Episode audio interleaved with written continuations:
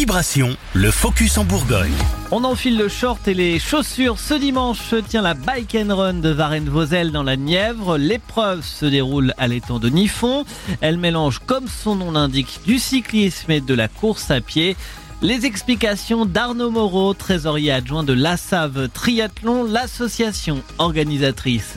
Alors le Bike and Run, c'est une course euh, que l'on fait à deux, euh, avec un vélo et un coureur à pied, et on se relaye en montant chacun son tour sur, le vélo et en alternant la, course à pied et le parcours cycliste. Trois épreuves seront proposées, deux pour les jeunes et l'épreuve reine pour les plus de 15 ans. Eh bien, sur cette édition, il n'y a pas de difficulté particulière, euh, si ce n'est euh, une ou deux petites bosses euh, qui permettront de mettre un petit peu de piquant et de, de, ralentir les plus rapides. Mais pas de difficulté particulière, un parcours plutôt roulant et accessible pour tout le monde. Et quelles qualités feront la différence? On a posé la question à Arnaud Moreau. Ça demande d'avoir un cardio d'enfer et une une, une, bonne énergie parce que c'est en général une course très rapide où il y a une forte intensité euh, euh, musculaire et, euh, et aussi beaucoup d'agilité à sauter du vélo et à remonter sur le vélo. Informations et inscriptions à retrouver sur le site de l'ASSAV Triathlon, le club qui organise par ailleurs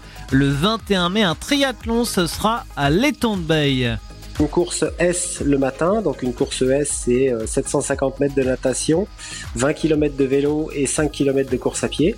Et puis euh, l'après-midi, une course M euh, où tout est doublé, hein, 1500 mètres, 40 km de vélo, enfin 1500 mètres de natation, 40 km de vélo et 10 km de course à pied. Et si vous le souhaitez, vous pouvez réécouter cette chronique et les précédentes sur notre site vibration.fr, rubrique podcast.